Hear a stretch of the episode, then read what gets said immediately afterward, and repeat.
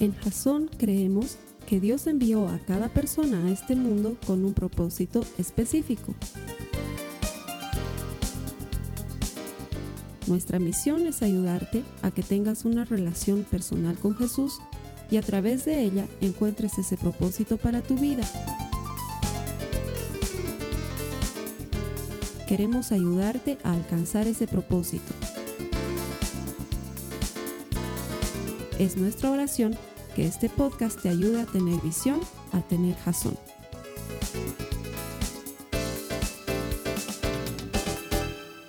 Buenas noches, bienvenido a los servicios que Jason pone para ti a través de nuestro portal web en www.jason.info. Esto que hacemos, esto de colgar una prédica y ponerte alabanza y que hayan notas de la prédica y que haya una Biblia a tu disposición, lo hacemos convencidos de que todo el que encuentra a Dios encuentra vida. Nuestro deseo es que encuentres vida por medio de la palabra eterna de Jesucristo.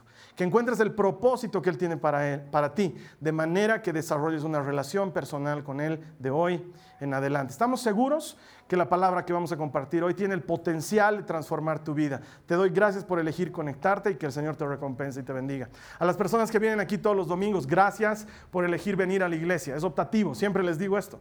Podrías estar haciendo otra cosa, pero has elegido venir a la iglesia.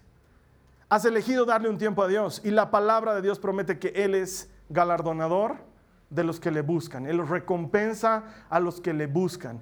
Cada que tú inviertes tiempo en Dios, Él te recompensa por esa decisión de pasar tiempo con Él. Y aunque yo sé que la mayoría de nosotros no estamos interesados o no venimos por la recompensa, qué bueno es saber que cada que llegamos a la presencia de Dios, Él tiene algo especial para nosotros. Y hoy no va a ser la excepción. Te doy gracias por estar aquí, que el Señor te bendiga. Estoy seguro que lo que vamos a hablar va a ministrar tu vida en gran manera. Estamos en medio de una serie que se llama El nombre de Dios.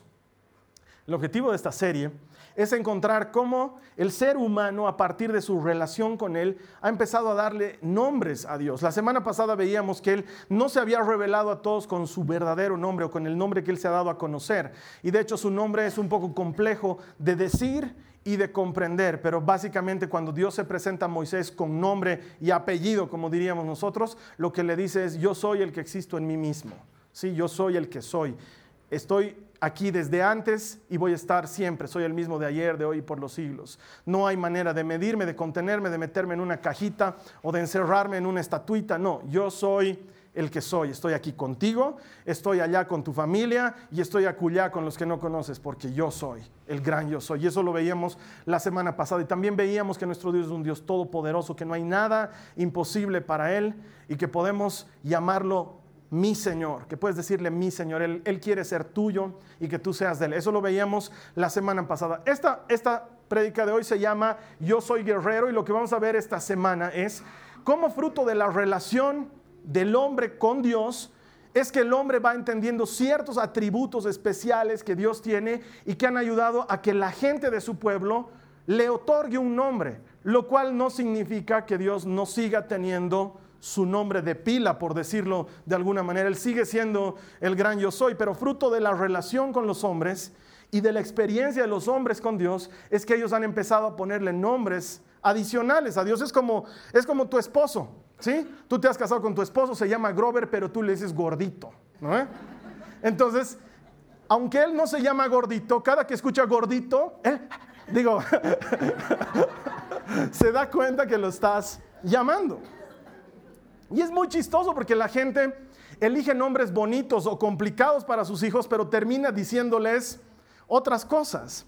Cuando, cuando iba a nacer mi hijita María Joaquina, eh, a mi esposa y a mí nos encantaba el nombre María Joaquina. Y hay gente que me dice, ay, sí, de la novela Carrusel. Sí, es la primera vez que habíamos escuchado a María Joaquina ahí y nos parecía un nombre maravilloso y con los años lo teníamos guardado ahí y vino la María Joaquina y dijimos, le va a quedar muy bien este nombre. Y había gente que, no, María Joaquina es medio antiguo, suena medio, María Joaquina. No, es buenazo, a nosotros nos encanta y estamos felices. Pero lo que nos preocupaba era qué le iban a decir porque no le iban a decir María Joaquina, o sea, nosotros hacemos el esfuerzo de que a mí me digan Carlos Alberto y a ella le digan María Joaquina, pero al final a mí termina diciéndome Luis Miguel, ya te contaba la semana pasada, y a la María Joaquina le empiezan a decir, entonces nos preocupaba que le digan algo que no nos guste, pero jamás hubiéramos imaginado que lo que le, bueno, incluso lo que nosotros le decimos, sea lo que le decimos ahora. A mi hijita nosotros sí le decimos María Joaquina, ven, digamos, ¿no? Pero coloquialmente o familiarmente o muy en confianza le decimos cuac. Sí, ese es, su, ese es su apodo, su sobrenombre, cuac, como hacen los patos, así, cuac. ¿Y por qué? Porque de Joaquina, luego vino Joaquina y luego se quedó con cuac. Entonces la Nicole empezó a decirle cuac y todos hemos empezado a decirle cuac y lo más chistoso es que el otro día en sus clases de baile nos enteramos que la profesora también le dice cuac porque estaban pasando, eh, te toca a ti Emilia, ahora tú Carolina, cuac, te toca, Dios. ok. Y uno se ha rajado poniéndole un nombre, pero fruto de la relación es que tiene otro nombre. Y la Nicole igual le decimos Nick. Y, así suele pasar cuando tienes una relación estrecha. Te vas a dar cuenta que conforme la relación se intensifica con una persona, tú aprendes o, inventas o empiezas a llamarle de otra manera, no por su nombre. Y aunque el yo soy el que soy es un nombre poderoso, increíble y sigue siendo parte de la manera en la que la gente se refiere a, allá, como cuando decimos aleluya, eh, fruto de la relación la gente empezó a atribuirle otros nombres. Y en la época en la que empezaron a llamarle de la manera que te voy a compartir hoy, había demasiada idolatría en una región del Medio Oriente que hasta, hasta hoy se conoce como Canaán. En esa región del Medio Oriente en la que hay constantes guerras y problemas y pleitos y pueblos que se pelean unos con otros, ha sido así desde el inicio de la vida. Toda la vida han estado en conflictos y peleas y es un puñetito de tierra. O sea, no es que es wow, es un pedacito de tierra, pero han vivido constantemente fenicios, filisteos, amorreos, amonitas, moabitas, todo tipo de pueblos han vivido ahí peleándose unos con otros por habitar esa tierra. Y no ha sido la excepción el pueblo de Dios. Israel fue y ocupó el lugar que antes era de otros, porque Dios les había prometido que iba a ser así. ¿Por qué? ¿Por qué Dios quita, quita? ¿Por qué les quitó su lugar a otros pueblos? Esto es muy importante de entender. Dios quería y siempre va a querer eliminar la idolatría que pueda contaminar la vida del hombre. La idolatría es, es aquello que los seres humanos hacemos cuando ponemos a alguien en el primer lugar de nuestras vidas, fuera de Dios. Porque la idolatría, la gente escucha sobre idolatría y uno se imagina a Baal, digamos, ¿no? y a un, a un becerro dorado. Pero la idolatría también puede ser Ricky Martin en tu corazón. O puede ser tu hijo en tu corazón, o tu esposo, tu esposa, o tu trabajo. Puede ser que esté ocupando el primer lugar de tu vida. Y Dios no quiere que nada ocupe el primer lugar de nuestras vidas, sino solamente Él. Entonces cuando envió a Israel, los envió a la tierra de Canaán con la instrucción específica de, me van a hacer volar todo idolillo que haya por ahí. Y ustedes van a adorarme en un solo lugar y solo a mí porque no hay otro Dios. Pero los pueblos que estaban ahí creían en todo en todo, en la lluvia, en la pepa, en la piedra, en el trueno, en todo. Todo era motivo de Dios para esa gente y sus costumbres eran costumbres de adoración muy ajenas a la adoración que Dios le enseñó a su pueblo que debía presentar. Entonces en esta tierra de Canaán había muchos dioses y una de ellas se, la conocía como Acera o Astarte o Astarot, la vas a poder encontrar en la Biblia, se la, se la menciona frecuentemente, era la diosa de la fertilidad. Y en honor a ella, en las montañas alrededor de las ciudades se edificaban eh, postes en los que se hacían rituales religiosos sexuales en ofrenda a esta diosa.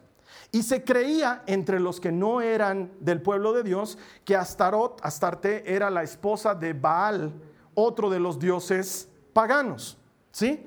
Entonces, a esta Astarot se la conocía frecuentemente como la reina de los cielos. Y la gente adoraba las estrellas y a las estrellas las llamaban las huestes celestiales o el ejército de los cielos y los adoraban. Pero el pueblo de Dios, fruto de la relación que tenía con el Dios Yahweh, del que hemos hablado la semana pasada, el gran yo soy el que soy, entendían que no había otro Dios y entonces le empiezan a añadir atributos a la personalidad y al nombre de Dios para que su solo nombre esté por encima de los otros nombres. Entonces, si esta Astaret, diosa falsa que no existe, pero que es mencionada por la gente del pueblo, se la conoce como la reina de los cielos, hay alguien más poderoso que ella, decían los judíos, y hablaban del Dios Yahweh, al quien le añaden el apelativo, yo soy el que soy, Yahweh, el Dios de los ejércitos y las huestes celestiales, que en hebreo se pronuncia algo así como Tsebaot, y que en griego se pronuncia como Sabaot, que literalmente significa Yahvé Sabaoth o el Dios de las huestes celestiales. O sea, tú puedes ser muy reina y todo lo que quieras, pero hay un Dios sobre ti que es Dios de los ejércitos celestiales. Y al Dios hebreo, que es nuestro Dios, se le empezó a llamar Yahvé Sabaoth, que significa el Dios de los ejércitos. Alguna vez lo has debido leer en tu Biblia. Él se presenta además así. Dice, el gran yo soy, el Dios de los ejércitos, habitará en medio tuyo. Y esa era una manera de decirle a su pueblo, yo soy más grande que todos los ejércitos que existen. Y estoy en control y defiendo tu vida y la cuido. Dios se presenta así por medio de la relación que sostiene con ellos. El pueblo de Dios comienza a entender que su relación con Dios es una relación protectora, que Dios los guarda y los cuida y los bendice. ¿Por qué? Porque es un Dios guerrero, es un Dios poderoso, es un Dios grande. Y Él se llama a sí mismo el Dios de los ejércitos celestiales. De hecho, acompáñame en tu Biblia para que veas algo de esto. En el Salmo 121, en el verso 1, por favor, está hablando David, el autor del Salmo, y dice, levanto la vista hacia las montañas ¿Viene de allí mi ayuda? Mi ayuda viene del Señor, quien hizo el cielo y la tierra. Este salmo es muy interesante para el que no ha profundizado en, la doctrina bíblica. Uno lee, levantaré mis ojos a las montañas, ¿de dónde vendrá mi ayuda? Parece más o menos el chapulín colorado, ¿no? Oh, y ahora, ¿quién podrá ayudarme? Pero no, lo que está haciendo ahí David es algo muy diferente. La gente levantaba su vista hacia las montañas en busca de ayuda, porque en las montañas estaban los lugares altos en donde se rendía culto a esta, falsa diosa de nombre Astaret, Astarte o Acera o como quieran llamarle. Y la gente levantaba su mirada hacia los montes en busca de ayuda de este falso dios. Entonces David en respuesta a esto, en este salmo dice, levanto mis ojos a los montes, de ahí vendrá mi ayuda. No, mi ayuda viene del Señor que hizo esos montes y lo pone en un lugar de preeminencia. El nombre de Dios relata y describe tu relación con Él. De eso se trata. Muchas veces nuestra alabanza, nuestra oración está vacía o está sin gusto porque sencillamente no hemos vivido, no hemos experimentado aquello que estamos diciendo de Dios.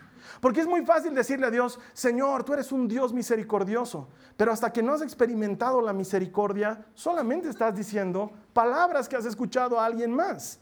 Pero cuando has sido perdonado de tus pecados, cuando has sido lavado de tus culpas, cuando has sido restaurado de tu vida anterior y sabes que lo que merecías era muerte, pero en cambio has recibido vida, entonces con conocimiento de causa dices, Dios, tú eres un Dios misericordioso.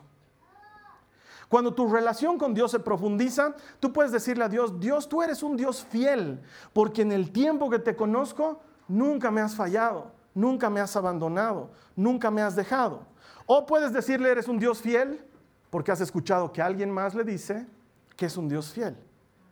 El nombre que uno termina por ponerle a Dios y el atributo con el que lo acompañamos es un reflejo directo y proporcional de tu relación con Dios. ¿Cómo es tu relación con Él? ¿Cómo es tu relación con Dios? ¿Hablas con Dios como un amigo o conoces a Dios de oídas? ¿Pasas tiempo con Él? ¿O es preferible que otro pase tiempo con Él y venga y te cuente lo que en su relación con Dios ha descubierto y tú lo tomas como enseñanza? El nombre de Dios es la forma que Dios tiene de conectarse con nosotros para revelarnos su naturaleza. Por eso cuando le habla a Moisés, lo veíamos la semana pasada, él le decía, a estos otros no me presenté con mi nombre, yo soy el que soy, pero a ti te he dado a conocer mi nombre. ¿Qué nombre te ha dado a conocer el Señor? Hoy te quiere dar a conocer este. Yo soy un Dios guerrero. Jehová Sabaoth, el Señor de los ejércitos. Y curiosamente, en una de esas batallas Moisés le pone otro nombre a Dios.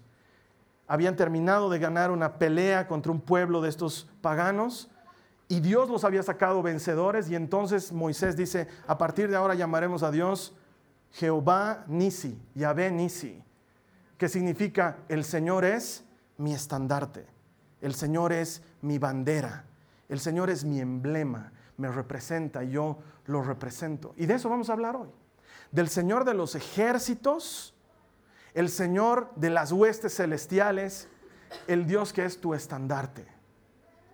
¿Cómo sucede esto? Cuando logras entender que tu relación con Dios va más allá de un escuchar lo que los demás dicen de Dios y se transforma en un vivir mi amistad con Dios. Tanto más tiempo pasas con Él, tanto más claridad obtienes en tu corazón y en tu mente al entender que Dios es un Dios guerrero. Porque alguna vez, es una de las preguntas más frecuentes que me hacen, es ¿por qué Dios mandaba que los maten y los degollen, niños, mujeres, vacas, ancianos, a todos? Porque Dios estaba formando su pueblo y estaba eliminando la idolatría, como cuando está trabajando en nosotros. Él es un Dios guerrero. Él viene y hace batalla. Hace batalla contra tu pecado, hace batalla contra tus malos hábitos, hace batalla contra tu vida anterior, de la misma manera que hizo batalla contra los amonitas o los filisteos. Y Él no quiere que quede nada. Él es un Dios guerrero. Y como Dios guerrero te protege y te defiende. Puedes estar seguro y confiado en sus manos. ¿Por qué? Porque no te está cuidando cualquierita, sino que te está cuidando un Dios grande y poderoso, un Dios guerrero. Acompáñame por favor en tu Biblia al Salmo 24, los versos 7 al 10. Vamos a leer un salmo maravilloso. Salmo 24, versos 7 al 10 dice, ábranse portones antiguos. No te olvides que los salmos son cantos. Ábranse puertas antiguas y dejen que entre el Rey de Gloria. ¿Quién es el Rey de Gloria? El Señor, fuerte y poderoso. El Señor invencible en batalla. Ábranse portones antiguos, ábranse puertas antiguas y dejen que entre el Rey de Gloria. ¿Quién es el Rey de Gloria? Yahweh Sabaoth, el Señor de los ejércitos celestiales. Él es el Rey de Gloria.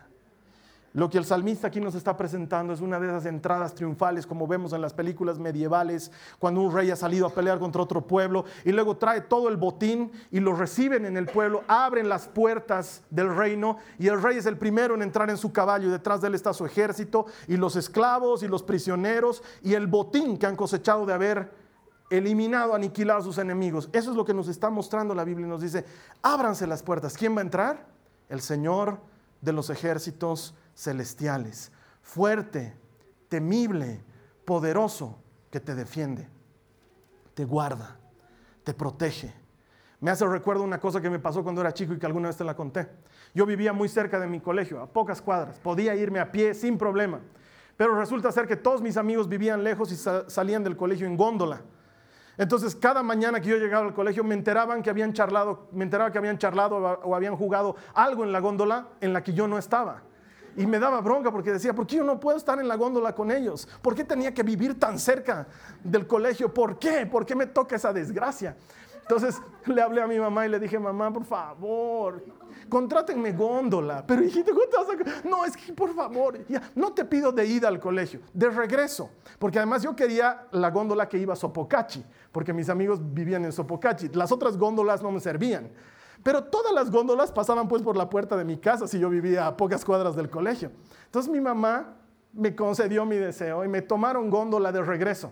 Entonces yo iba en góndola cuatro cuadras del colegio a mi casa y trataba de jugar lo más que podía con los amiguitos de ahí. Hasta que un día estoy entrando a sentarme en la góndola, me siento y viene un muchacho mucho más alto que yo. Eso no es difícil, pero en esa época era, era mucho más alto que yo en edad y en todo se acerca, me alza de mi pecho, así de, mi chompa, y me hace a un lado y me dice, no te vas a sentar en mi lugar, este es mi lugar.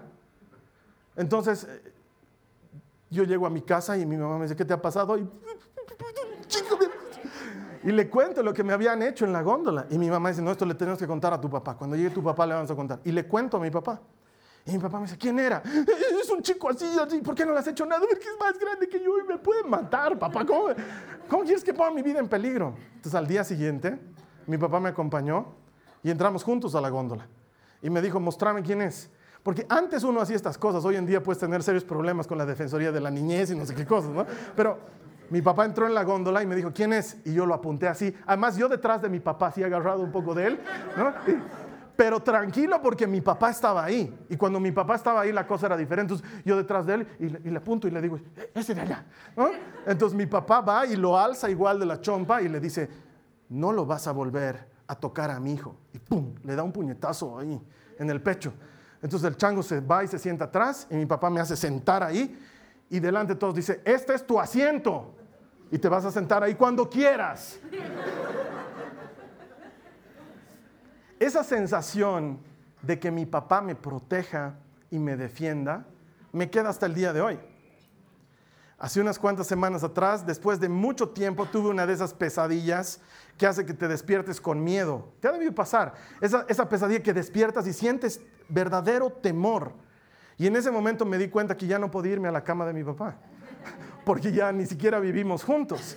¿Cómo me hubiera gustado, como cuando era chiquito, ese rato que me he soñado feo, así viejote como soy, irme a la cama de mi papá? Porque así yo hacía cuando era chiquito, me soñaba feo y me iba a la cama de mis papás y mi papá era el que me abrazaba y cuando él me abrazaba yo sentía que todo estaba bien porque yo estaba cuidado, estaba protegido. Mi papá podía vencer a los dragones más grandes, mi papá podía vencer a los perros más rabiosos, mi papá me estaba cuidando. Y tú tienes un padre que se ocupa de ti. Su nombre es el gran yo soy, el que soy, el Señor de los ejércitos celestiales. Nadie puede hacerle frente. Es poderoso y fuerte en batalla. En lenguaje actual de muchachito podríamos decir, Dios es un piñaco. No le tiene miedo a nada y Él está listo para defenderte. Te protege, te defiende y pelea por ti. La primera batalla que Él ha peleado por ti ha sido la batalla en la que ha derrotado a la muerte y al pecado para siempre. Dice la palabra de Dios que no hay más condenación para los que estamos en Cristo Jesús. ¿Por qué? Porque el Señor de los ejércitos celestiales ha derrotado al pecado y a la muerte para siempre, para ti y para mí. Entonces ya no hay pecado que nos pueda derrotar, ni muerte que nos pueda contener en una tumba, porque el gran yo soy nos ha rescatado del pecado y de la muerte. Primera gran batalla de la que deberíamos estar agradecidos.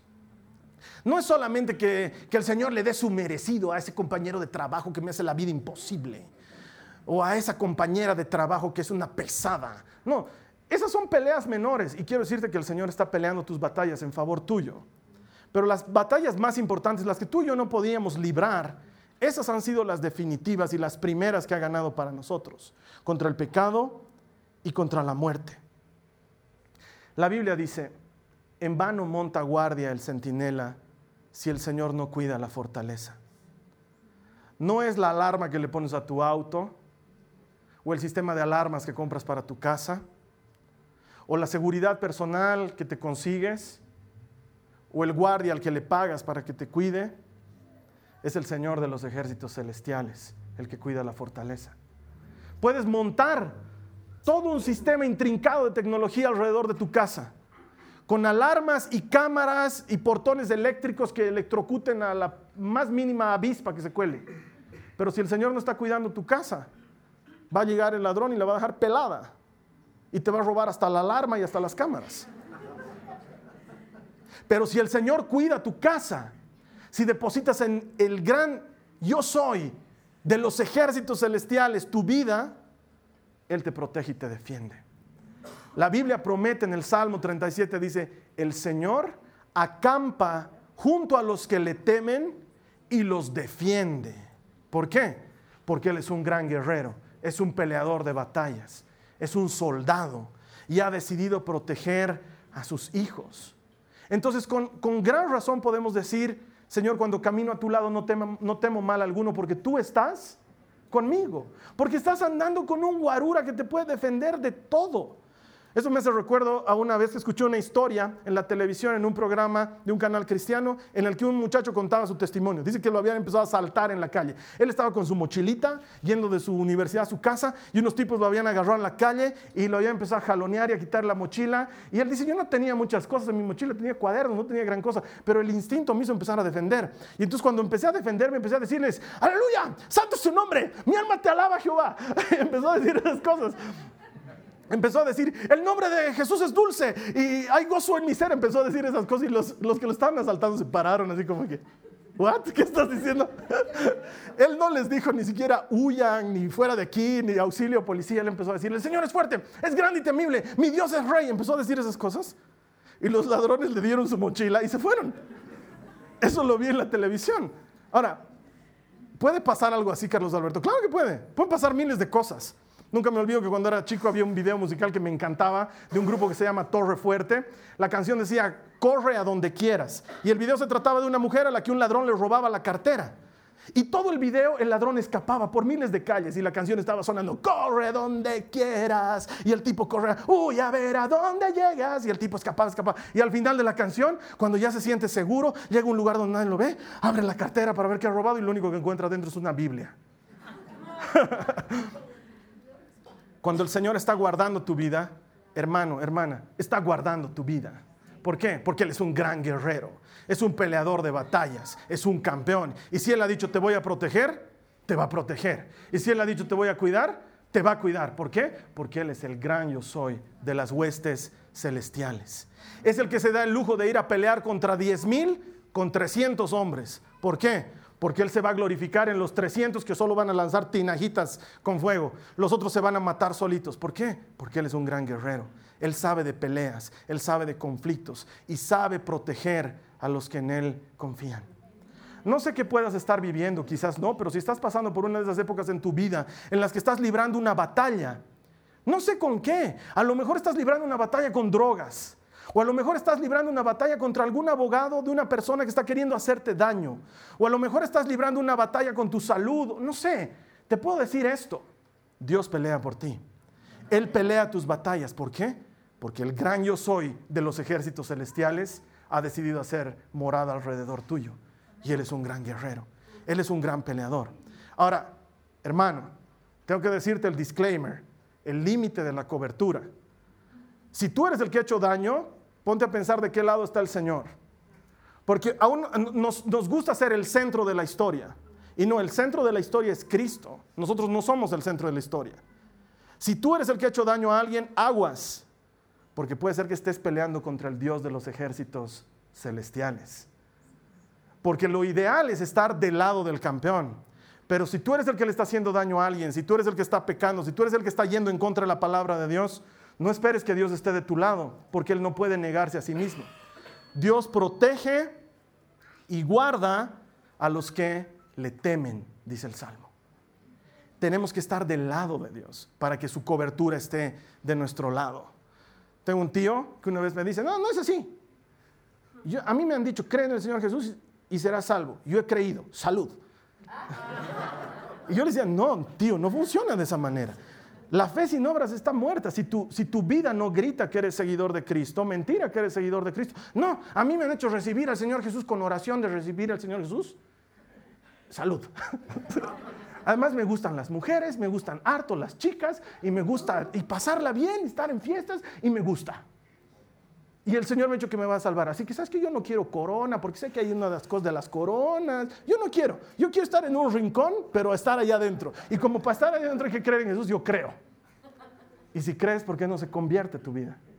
Porque el fruto inmediato de la fe es la conversión. Cambias tu vida. No cambias tu moral, no cambias tu conducta o tu actitud. Cambias tu vida vieja por una vida nueva. Y cuando has cambiado tu vida, el Señor dice, yo soy el gran yo soy. Te defiendo en batalla. Y Él pelea las batallas por ti. Con razón Pablo dice, si Dios es por nosotros, ¿quién pues estará contra nosotros?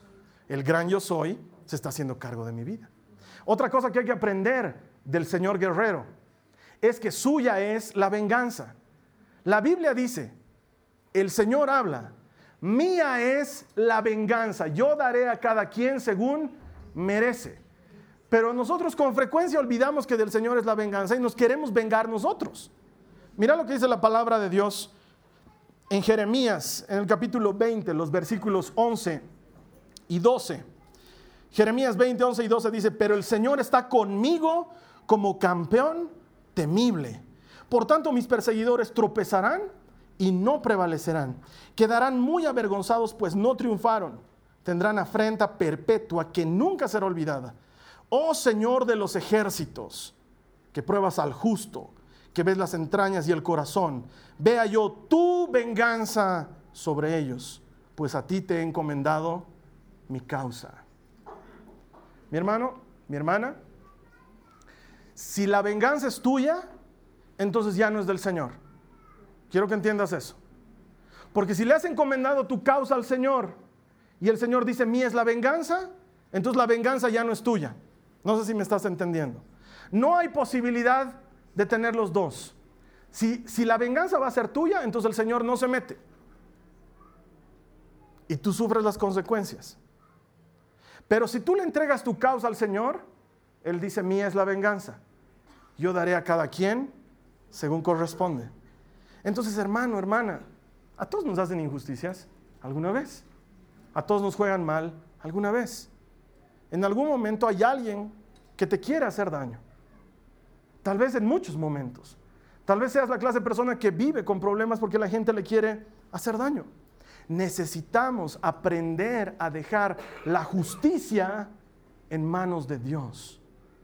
Cuando tú tomas la justicia para hacerla tú, estás sacando a Dios de la ecuación.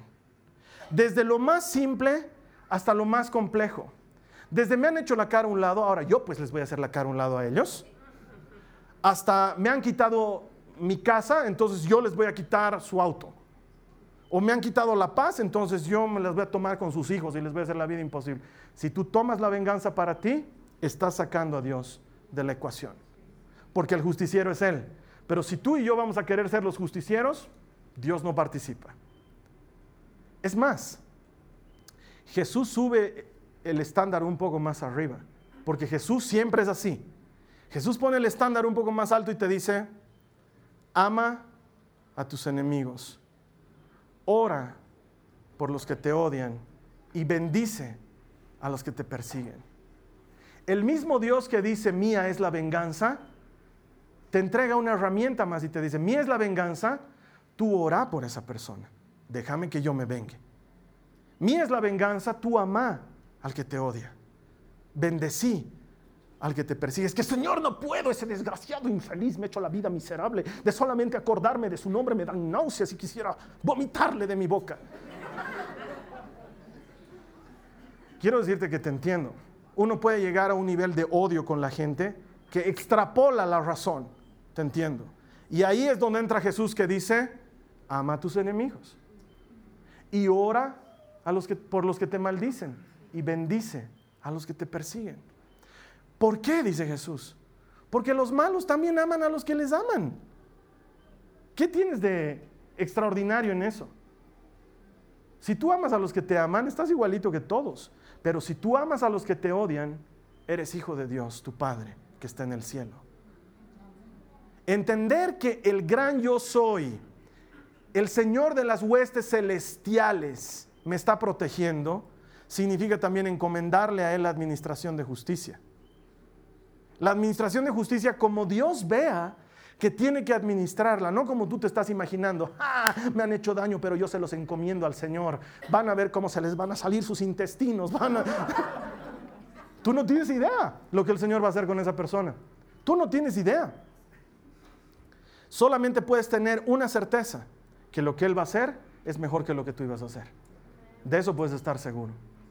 Pero probablemente el Señor no le haga arrastrar la cara por el piso a aquella persona que tú quieres, de la que tú quieres vengarte. Probablemente no. Él sabe lo que tiene que hacer. Pero desde el momento en que tú usurpas de Dios la posibilidad de hacer justicia y tomas la venganza por tu cuenta, sacas a Dios de la ecuación. Luego no te preguntes dónde estaba Dios cuando lo necesitaba porque tú lo apartaste. La venganza no es nuestra. No podemos administrarla. No sabemos administrarla. Pero Dios, Dios es justo. Él ha visto cada injusticia que han cometido en contra tuya. Él ha visto a la gente que ha complotado para hacerte daño. Él ha visto los planes que se han hecho en contra tuya. Y Él dará a, quien, a cada quien según corresponde. Hay que aprender a dejarle la justicia a Él y confiar en Él y ser honestos porque si nosotros también debiéramos merecer lo que en justicia merecemos, ni tú ni yo estaríamos aquí hoy. Estamos aquí por gracia. No somos mejores que alguien que no viene a la iglesia. Hemos recibido misericordia antes que ellos, nada más.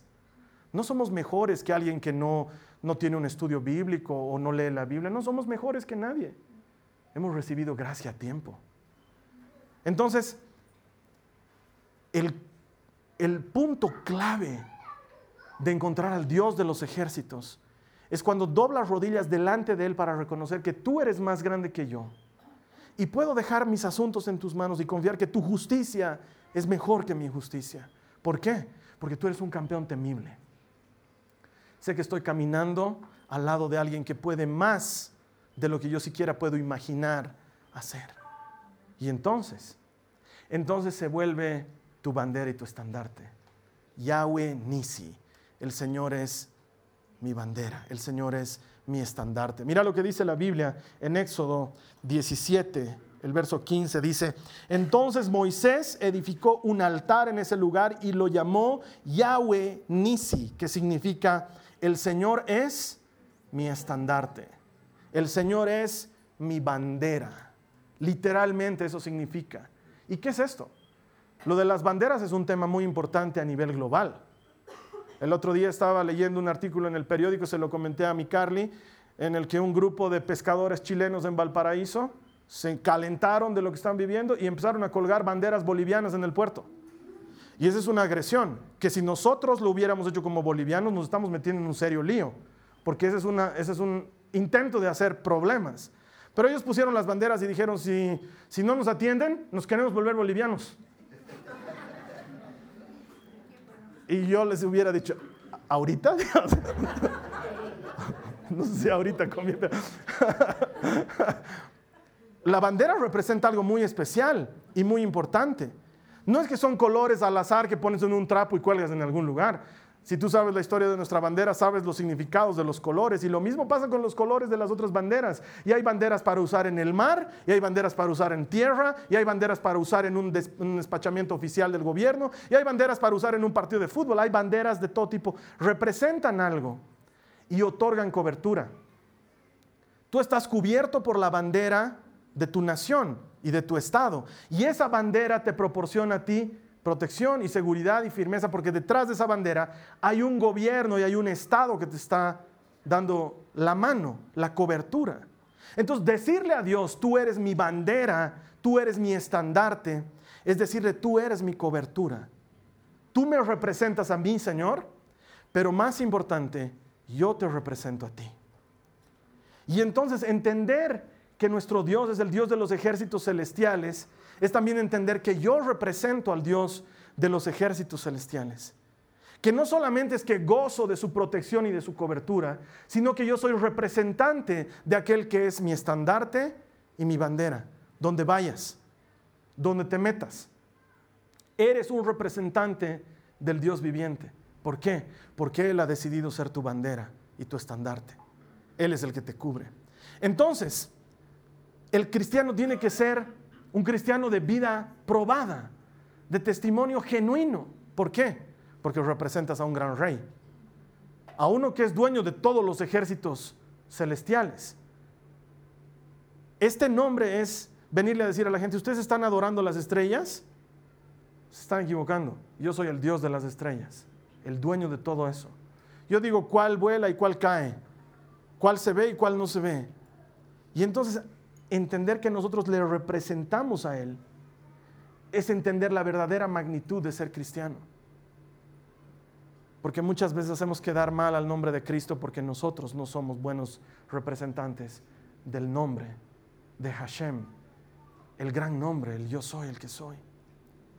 Entonces, hermana, hermano, entender que Dios te cuida y te protege no es ir por la vida pisando huevos como si fueras hijo de viceministro. ¿Sí? Que puedes chocar el auto donde sea y no pasa nada. No, al contrario, hay una doble responsabilidad, porque sí, quiero decirte, la promesa bíblica es cierta, Dios te protege. Anda por el camino como quien es protegido por ese Dios. Que tu vida sea un reflejo de quién es tu bandera. Uno dice, ¿no? Ay, hemos visto un grupo de ciudadanos de tal ciudad. Ay, son unos tales, son unos ladrones, o son por la nacionalidad. ¿Qué pasa con los cristianos? llevamos en nosotros las marcas de Cristo, dice Pablo. Somos sus representantes. Él es nuestra bandera y nosotros caminamos debajo de esa bandera. Que la gente que te encuentre encuentre al Señor de los ejércitos celestiales. Que el que tiene sed encuentre dónde beber. Que el que está desnudo encuentre quien lo vista. Que el que está desesperado y afligido encuentre una palabra de ánimo. Que el que está necesitando apoyo reciba ayuda. ¿Por qué? Porque tu Dios es el gran yo soy, el Señor de los ejércitos celestiales. ¿Quién sabe si por medio de ti Él quiere hacerse bandera para otra persona? ¿Quién sabe si Dios por medio de ti quiere poner su bandera de sanidad en un hogar que se está destruyendo?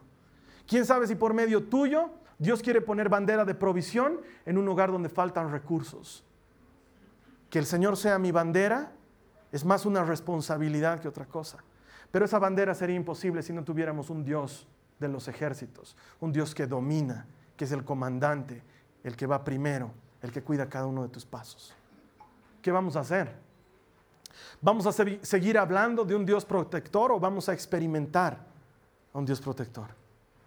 Hasta que no has experimentado que Dios pelee tus batallas, no sabes cómo es que Dios pelee tus batallas. Hasta que no has experimentado el favor de Dios sobrenatural, no entiendes cómo sucede eso. Quiero terminar contándote algo que me pasó en el año 1997. Mi hermano y yo nos fuimos a estudiar a los Estados Unidos. Mis papás fueron bien buenos tipos porque mi hermano se ganó en un sorteo la beca completa. Entonces mis papás me, me pagaron a mí el curso y mi hermano fue gratis y yo fui como buen hijito de papá. Y cuando estábamos allá, ya había pasado el tiempo en los estudios y ya teníamos que regresar a nuestro país, hubo una huelga de hambre de los pilotos de la línea aérea que nos tenía que traer. Y todo el mundo decía, esto no es usual porque aquí la gente no hace huelgas muy a menudo. Y entonces empezaron a hacer huelgas y nosotros no podíamos regresar a nuestro país. Pero me acuerdo, yo ya era cristiano para ese entonces, que esa noche que teníamos que preparar nuestras maletas e ir al aeropuerto, mi hermano y yo oramos y yo le dije, Señor, yo no sé a qué vamos a ir al aeropuerto porque hay una huelga de hambre y probablemente no volemos, pero sé que tú eres mi Dios y que tú, tú te haces cargo de mis necesidades y vamos a ir al aeropuerto confiando en que tú puedes hacer algo, no sé qué. Llegamos al aeropuerto y en cuanto llegamos habían periodistas, cámaras de televisión porque estaban en la huelga de hambre. Y nosotros bajamos del taxi y se me acerca una periodista y me dice, ¿usted habla inglés? Y le digo, sí. Y me empieza a, a preguntar en inglés, me dice, ¿se ha enterado que el presidente Clinton ha hecho uso de su no sé qué? La ley había sabido permitir en los Estados Unidos que el presidente diga, hagan tal cosa y los demás tienen que hacerle caso. No sé bien pues de sus leyes, pero tiene una ley así espectacular, que podría ser peligrosa en otros estados. Al buen entendedor, pocas palabras. Entonces, ¿qué había dicho, qué había dicho Clinton? Había dicho, va a salir un vuelo con todos los latinos y los va a dejar como en minibús, a cada quien en su esquina. Entonces el vuelo iba a ir, en serio, el, el, vuelo iba a salir de Estados Unidos, México, Panamá, Costa Rica, Ecuador, Perú, Bolivia y Argentina. Algo así era el vuelo. Y era el único vuelo que iba a salir porque la huelga iba a tomar un buen tiempo. Entonces salgo y la periodista me dice, ¿cómo se siente usted de que usted se iba a poder volar a su casa? Y yo lo único que le puedo decir es, Dios es bueno. Sé que Dios está de alguna manera ocupándose de mi vida y de la del incircunciso de mi hermano.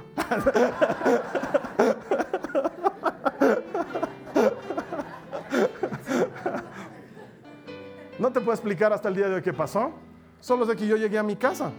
El avión nos trajo, y yo llegué, no nos cobraron un peso extra, todo fue en orden y la huelga siguió por dos meses. La seguíamos en las noticias para ver qué pasaba. No te puedo decir que eso te va a pasar cada vez, porque estaría prometiéndote mentiras, pero te puedo decir una cosa, Dios pelea tus batallas. Él pelea en favor de ti. Él ha decidido protegerte. Él ha decidido bendecirte. El Dios de las huestes celestiales, el Señor de los ejércitos, ha decidido pararse en la puerta de tu casa para que el mal no entre en tu casa ha decidido guardar tu vida, ha decidido guardar la vida de tus hijos. Él es un gran guerrero, pero también es nuestro estandarte y hay que representarlo como corresponde. Si lo que tú estás necesitando es no oír de oídas que Él es un gran guerrero, sino vivir en tu vida el poder de un gran guerrero, quizás este es el momento de entregarle tu vida y decirle, Señor, hazte cargo de mis batallas. Si es tu deseo, vamos a orar en este momento. Cierra tus ojos, acompáñame en esta oración. Repite después de mí, dile al Señor, Señor Jesús, reconozco que no hay otro fuera de ti. Tú eres el único Dios, el gran yo soy, el que era, el que es y el que ha de venir, el primero y el último. Eres el Dios de los ejércitos celestiales. Eres el dueño de todo cuanto existe. Y yo quiero experimentar en mi vida tu protección y tu poder. Te pido, Señor, que te hagas cargo de mi causa y que tú pelees mis batallas. Ahora, Señor, yo bendigo a los que me maldicen. Y te pido que les bendigas. A esa gente que me quiere hacer daño, te pido que les trates con misericordia, con amor. Oro por ellos, para que haya bendición sobre sus vidas, para que tú seas bueno con ellos, porque he entendido que cuando mi causa está en tus manos, tú administras la justicia y tuya es la venganza. A mí no me corresponde. Hoy suelto esa pesada carga. Escojo no desearle el mal a nadie. Escojo orar por ellos y hablar bendición sobre sus vidas. Señor, protégeme, guárdame, hazte cargo de mi causa, endereza mi camino y déjame ver tu luz en el nombre de Jesús. Amén, amén. La palabra de Dios lo promete. Cuando Dios promete algo, Él lo cumple. El ángel del Señor acampa junto a los que le temen y los defiende. Si tú caminas en el temor del Señor, si tú caminas en su palabra, Él está protegiendo tu vida. El mal se va a acercar a ti, pero Dios te va a sacar victorioso, porque es lo que Él hace. Te van a perseguir por siete caminos y van a huir por setenta y siete, porque Él guarda a los que le temen. Si tú has entregado tu vida al Señor hoy, no dejes de tener comunión con Él. Esto no es un asunto de un día, una relación personal. Nos va a encantar contribuir a que esa relación con Jesús se mantenga estable y crezca para tu beneficio y para la gloria de su reino. La siguiente semana vamos a seguir hablando del nombre de Dios. Vamos a encontrar qué otros beneficios y qué otros resultados de la relación del hombre con Dios nos han provisto nombres maravillosos que nos ayudan a entender sus promesas para nuestra vida. En tanto tú y yo nos volvemos a encontrar, te bendigo, que esta semana sea una semana de bendición y no te olvides que todo el que encuentra a Dios encuentra vida. Nos vemos aquí la siguiente semana. Esta ha sido una producción de Jason Cristianos con Propósito. Para mayor información sobre nuestra iglesia o sobre el propósito de Dios para tu vida, visita nuestro sitio web www.jason.info. Allí encontrarás muchos recursos para animarte en tu relación con Dios, enseñanzas, nuestro blog, prédicas y mucho más. Te lo deletreamos www.jazon.info. También puedes visitarnos en nuestro sitio en Facebook www.facebook.com barra Que Dios te bendiga abundantemente. Muchas gracias.